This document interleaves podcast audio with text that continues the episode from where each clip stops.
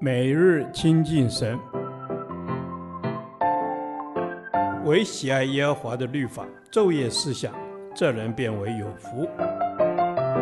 但愿今天你能够从神的话语里面亲近他，得着亮光。希伯来书第十六天，希伯来书十一章十七至二十八节，信心的功课。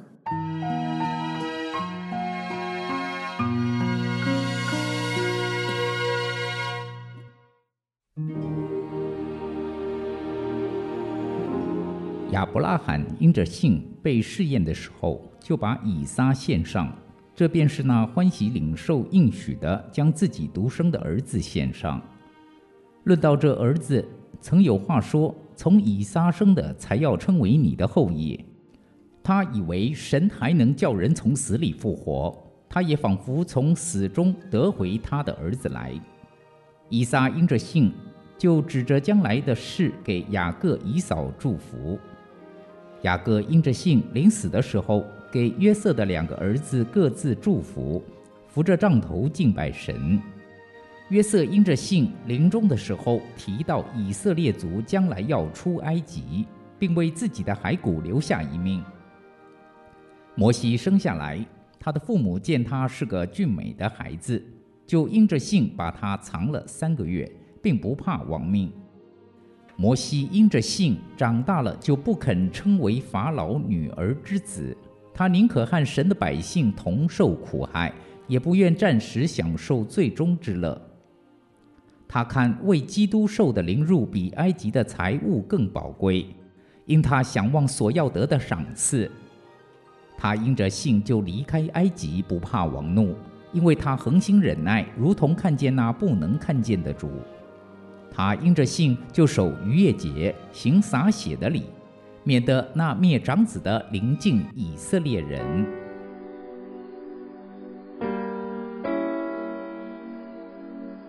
人非有信，就不能得神的喜悦，因为到神面前来的人，必须信有神，且信他赏赐那寻求他的人。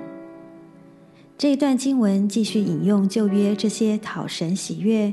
蒙主重用的圣经人物的例子，从亚伯拉罕、以撒、雅各、约瑟到摩西，从信心的角度，让我们看见这些人之所以蒙拣选、讨神喜悦、被神重用，都因为他们里面都有一个神所看重的信心。我们阅读圣经，可以从圣经人物身上学榜样，得见解。因为透过神在他们身上的祝福或管教，我们可以认识神做事的法则，并认识神的各样属性，抓住神属灵的原则。这样，我们就可以和这些属灵前辈一样，蒙恩惠，得连续，成为神手中贵重的器皿。因此，让我们也来学习信心的功课。亚伯拉罕被称为信心之父。他七十五岁时得到神的应许，等待了二十五年，他的妻子撒拉才给他生了以撒。神的应许终于实现。二十五年漫长的等待，让他越等待越失去盼望，因他眼见自己和妻子的身体越来越老迈。到了他一百岁，妻子也九十岁时，两人根本都绝了生育的希望。但就在这样绝望的情况下，上帝竟然完成了不可能的任务，这是何等的宝贵！他们夫妇又是何等珍惜神赐的这个礼物——小以撒。然而这时候，神却要他把孩子献上，这是多么不近人情的要求！然而，这原来是上帝发给亚伯拉罕的另一张生命的考卷。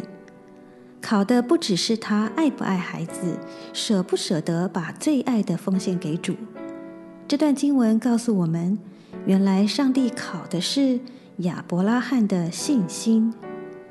经文是这样说的：亚伯拉罕因着信被试验的时候，就把以撒献上，这便是那欢喜领受应许的，将自己独生的儿子献上。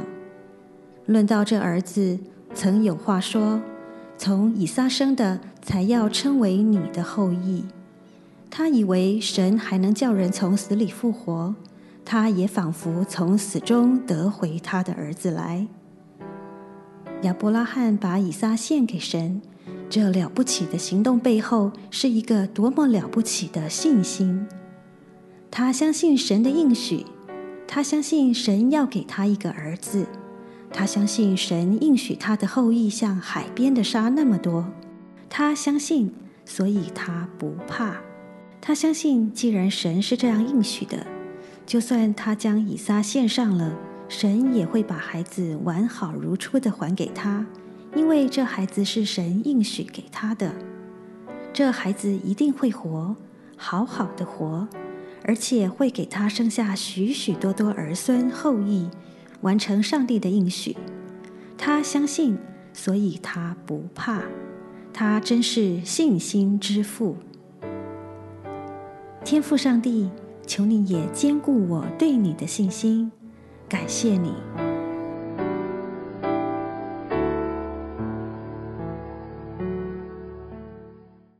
导读神的话，希伯来书十一章。六节，人非有信，就不能得神的喜悦，因为到神面前来的人，必须信有神，且信他赏赐那寻求他的人。阿门。阿门。是的，主。人非有信，就不能讨你的喜悦。主啊，我们要讨你的喜悦，我们要对你有信心。求主你赐给我们坚定不移的信心，因为知道我们一生都要讨你的喜悦。是，主啊，魔鬼也相信你的存在，主啊，所以只承认你的存在，并不能够叫你喜悦。主啊，帮助我们常常来到你面前，寻求你的心意，要讨你的喜悦，成为我们一生的目标。阿门。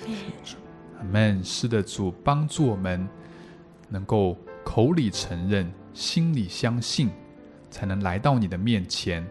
求你帮助我们，能够每天坦然无惧的来到你的面前，是与你连结。阿门。阿门。是的，主啊，我们要来到你的面前，寻求你，与你连结，因为相信你必会赏赐给那寻求你的人。我们定义要天天的来寻求你，朝见你的面。阿门。主啊，我们寻求你，因为你喜欢与我们建立个别有信心、有活力、有能力的。关系，主那个关系是可以改变我们生命有力量的关系。凡寻求神的人，就会得到赏赐，而且可以讨你的喜悦。阿门。是的，主，凡寻求你的人，就可以讨你的喜悦。求主赐给我们一颗渴慕亲近你的心。每天讨你的喜悦，你也必用笑脸帮助我们，赏赐那些寻求你的人。阿门。是的，主，你是用笑脸帮助我们的神。愿我们天天不论顺境逆境，都来寻求你，定义要讨你的喜悦，因为知道你必定赏赐给我们。是。主啊，你必定赏赐凡寻求你面的人。主啊，你从来不叫我们落空。虽然有的时候环境看不到，但是因着信心的功课，让我们在你面前能够得到平安跟满足。这样祷告是奉靠主名求。阿门。耶和华，你的话安定在天，直到永远。愿神祝福我们。